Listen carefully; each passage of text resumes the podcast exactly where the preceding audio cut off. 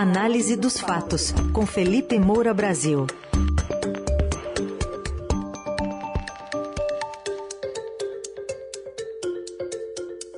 Hoje, análise dos fatos para a situação de Sérgio Moro, sem uma candidatura para chamar de sua, e também de uma aproximação entre Paulinho da Força e Eduardo Leite. Para quem será que vai a solidariedade de Paulinho da Força? Muito bom dia para você, Felipe. Salve, salve, Ryzen, Carol, equipe da Eldorado FM, melhores ouvintes. Sempre um prazer falar com vocês e ouvir os trocadilhos e analogias do raio. ah, esse é prata da casa, se acostume, viu? Cada dia tem uma diferente. Uma voz bem humorada, é importante para começar o dia. É isso.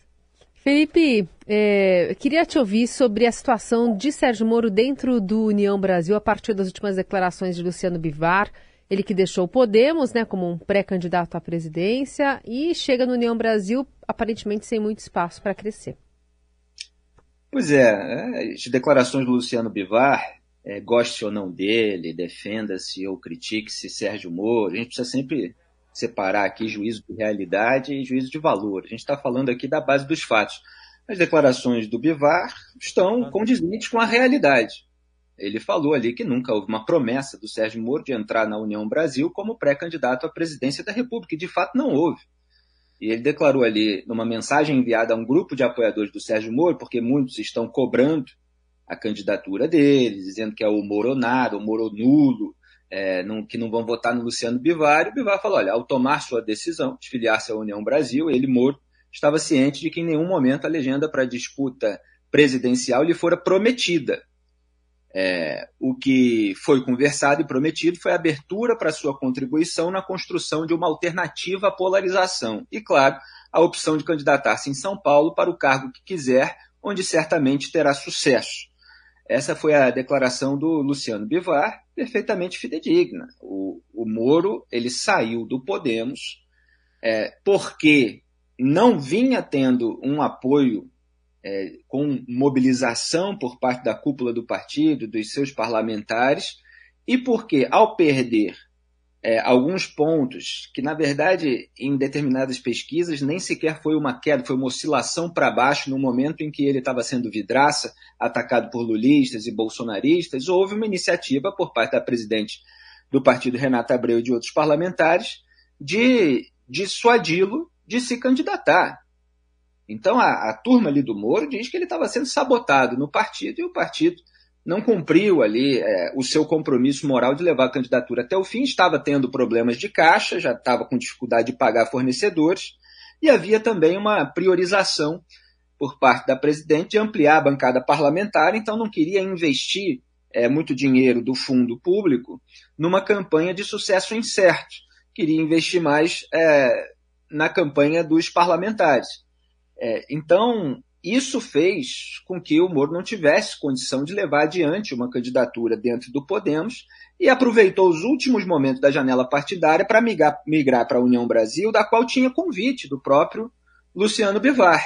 Não tinha convite de outros partidos. Muita gente fala, ah, mas por que não foi para aquele outro partido e tal? Porque, bom, aquele outro partido já tem o seu candidato é, e não tem, é, talvez, o mesmo grupo de apoio que, mesmo tendo inimigos internos, por exemplo, na União Brasil, o Moro tem, porque tem ali a deputada Daiane Pimentel, tem ali o deputado é, Júnior Bozella, tem é, o deputado Julian Lemos, é a base ali mais próxima do Sérgio Moro dentro da, da União Brasil. Então, partidos como o Novo, por exemplo, que poderia ter liderado aí uma oposição liberal ao presidente estatista Jair Bolsonaro, que entregou a chave dos cofres públicos ao Centrão, não quis fazer isso. É, acabou isolando, inclusive, o João Amoedo, que fez, tentou fazer essa oposição liberal, e acabou brigando ali dentro do partido com aqueles que não quiseram, preferiram ficar numa postura de não, o que fizer de bom eu elogio, o que fizer de ruim eu critico, mas no fundo tentando evitar a perda de votos bolsonaristas nas campanhas de reeleição para a bancada parlamentar e na reeleição do Romeu Zema como governador de Minas Gerais. O PSDB já tem candidato, então ele não tinha alternativa, não é, é por desistência dele, mas é por falta de um partido disposto a lançar a sua candidatura, mesmo ele sendo o líder em termos de pontuação dentro do campo da terceira via. Então o sistema ali se fechou para ele. E ele falou: bom, vou, no, pelo menos na União Brasil, vou tentar é, ajudar a construir uma alternativa com esse diálogo com Luciano Bivar e vamos ver é, qual candidatura é, posso ter, né? É, o que acontece no, em relação a São Paulo, para onde ele transferiu o domicílio eleitoral, que era do Paraná, é que é, você tem duas possibilidades, dele ser candidato a deputado federal ou de ele ser candidato ao Senado. Deputado federal ele não quer ser.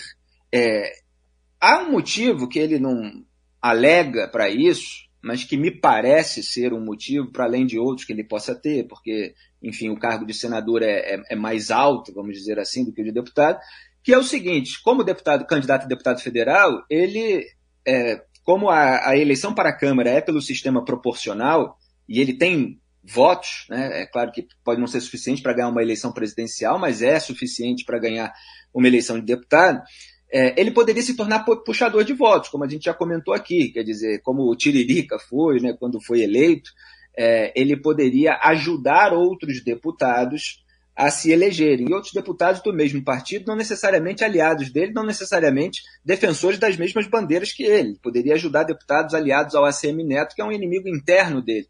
Então me parece que o Moro não quer ser usado para isso. Ele quer participar de eleição majoritária. Aí tem é, vereador, prefeito, é, é, é perdão, prefeito, governador, é, é, senador ou presidente da República. Como ele tem inimigos internos ali, Ronaldo Caiado com o pé no bolsonarismo, a Semineto com o pé no lulismo, a candidatura para a presidência ficou travada. Mas a candidatura para o Senado, ela é possível. E ontem saiu a notícia de que ele fez um movimento é, para ver se o Antônio de Rueda, é, do União Brasil, poderia ser suplente na sua candidatura para o Senado. É, e parece que vai depender de o Datena ser candidato pelo PSC ou não. O, a União Brasil acredita que se o Datena não for candidato, há mais espaço para o Sérgio Moro. E se ele for, vamos ver como é que vai ficar. É, tem a Janaína Pascoal também, candidata a Senado por São Paulo. Então tem um campo aí em disputa. É, então ainda está incerto, porque o Moro tem restrição a ser candidato a deputado e a União Brasil ainda averigua se há o espaço para ele ser candidato ao Senado Federal.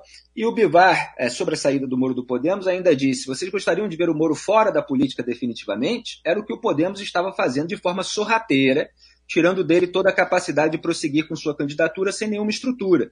Tudo o que lhe fora prometido foi logo depois das pesquisas decrescentes, negado e boicotado, e ele ficou à própria sorte. Está correto isso, é verdade.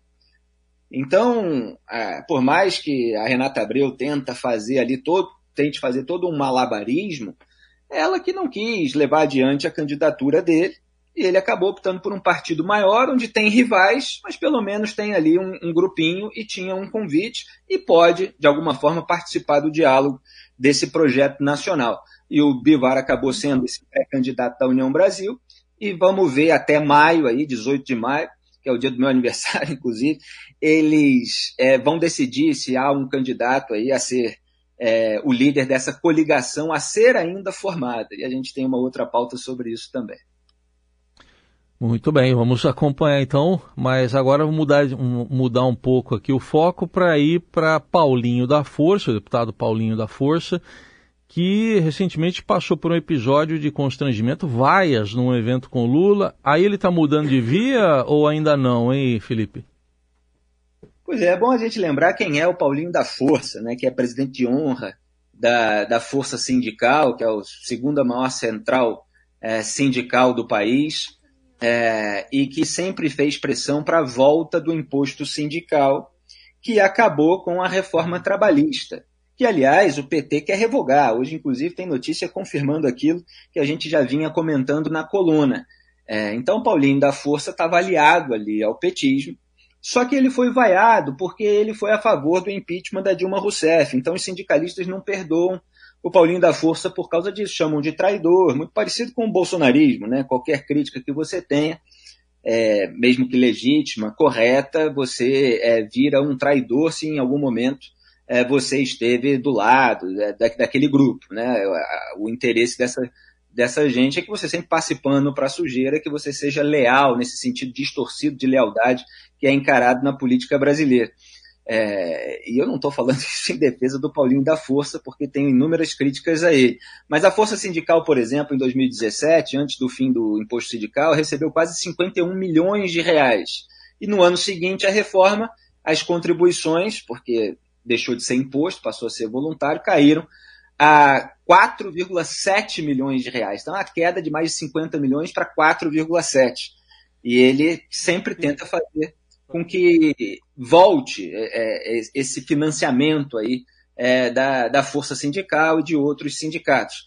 Então ele foi é, vaiado e aí ele recebeu aquele áudio do Ciro Nogueira, atual ministro-chefe da Casa Civil do governo Bolsonaro, que é um áudio muito ilustrativo é, do escambo da política brasileira, como é tudo compadre, né? mesmo que eventuais rivais imediatos, o Ciro Nogueira que está lá abocanhando o Fundo Nacional do Desenvolvimento da Educação, cheio de escândalos aí, muito bem reportados é, pela equipe do Estadão, está lá dizendo, ô oh, Paulinho, vem para cá, Paulinho, vai ficar com a Glaze aí, a gente vai cuidar de você, aqui vai ser só festa. Realmente, Ciro Nogueira está lá fazendo uma festa no Ministério da Educação.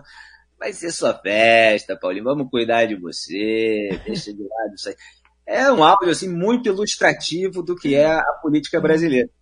E aí é, ele teve esse encontro, agora que ele está sendo disputado por lulistas e bolsonaristas, com o Eduardo Leite, que tenta construir aí essa alternativa formada por uma coligação que una PSDB, MDB União Brasil e deu um pretexto para se jogar no lixo o resultado das prévias tucanas que deram a vitória para o João Dória, porque aí uma vez que forma uma coligação, são os outros partidos que querem escolher um candidato único, e aí o Eduardo Leite poderia ser esse escolhido. E eu falei aqui na coluna, na última semana, ou na penúltima semana, que o Aécio Neves estava por trás é, da construção do Eduardo Leite, mas que o Eduardo Leite é, escondia o Aécio Neves do público, porque o Aécio Neves tem a imagem manchada depois da, do áudio do Joesley Batista. E ontem aconteceu algo ilustrativo disso que eu apontei aqui, porque o Eduardo Leite publicou o encontro com o Paulinho da Força na rede social, só com a foto é, dele, Leite, com o Paulinho da Força. E aí o Paulinho da Força foi em seguida e publicou a foto completa com Aécio Neves, aliás, bastante abatido, envelhecido, foi alvo de vários memes, compararam ali ao pinguim do Batman. É, e... Não tinha feito essa associação ainda. Pois é, pois é, foi comparar. A internet não perdoa, né? É, e aí, quer dizer, o Aécio Neves ele é o intermediário do Eduardo Leite nesse jogo, nesse trabalho sujo, que é conversar com aqueles políticos da velha política, cheio de interesses em ter os seus, os seus escambos. Não estou falando nem no sentido criminal de trabalho sujo, estou falando é, daquela é, mão que vai abrindo ali as portas dentro do sistema partidário. Agora, para fora, para o público, o Eduardo Leite tenta é, manter uma imagem mais limpa de nova política, né, de alguém que quer é, mudar isso que aí está. Então, Paulinho da Força está ali usando também isso tudo para se tornar bastante disputado. E é bom lembrar quem ele é, porque a política brasileira é tão doida que certos julgamentos ficam pendurados, certos casos vão sendo esquecidos pela sociedade, mas eu gosto de lembrar. O Paulinho da Força foi condenado à prisão pela primeira turma do Supremo Tribunal Federal, aquela que o Gilmar Mendes chama de câmara de gás, porque é muito mais severa do que a segunda, é, embora não seja comum o STF condenar ninguém, mas a, a, primeira turma do Supremo condenou a prisão Paulinho da Força é, a 10 anos e 2 meses por formação de quadrilha, lavagem de dinheiro e desvio de recursos do BNDES. E aí ele entrou com um recurso que ficou para ser julgado ao plenário e pelo que eu tenho notícia, até hoje não foi julgado. É, aparentemente, Paulinho da Força continua aí em paz, é, disputando o seu quinhão na política brasileira. Aliás, foi ele, só para concluir, quem antecipou é, o que Jair Bolsonaro estava fazendo na Polícia Federal. Foi numa entrevista à revista Cruzoé, ele falou que só Bolsonaro poderia enquadrar a PF que o pessoal todo aqui acha bom. Essa velha política acha ótimo, ali você dá freios às investigações. Então são essas costuras que estão havendo é, enquanto o jogo segue. Ryzen e Carol. Ah! Está com ciúme porque eu sou um monstro às claras e você precisa usar máscara. Pode ser que sim. Ah! Uma coisa. Quem é que segura o guarda-chuva? Aí o Pinguim com o Batman, viu? Lá de 92, Batman Retorno, Danny DeVito fazendo o Pinguim, viu? Grande Danny DeVito, parceiro do Arnold Schwarzenegger em Irmão Gêmeos. né? Exato. Ah, é verdade, é. Também, né? E parecidíssimos, né? Parecidíssimos. Exatamente. Valeu, Felipe. Lembrando que a coluna do Felipe diariamente aqui no Eldorado e vira podcast, você encontra em todos os tocadores. Sempre nesse bate-horário. Nesse bate-horário, nesse bate-canal e até amanhã, Felipe. Até amanhã nesse bate-horário, nesse bate-canal. É bom ter esse tempero. Tamo junto. Um abraço. Tchau.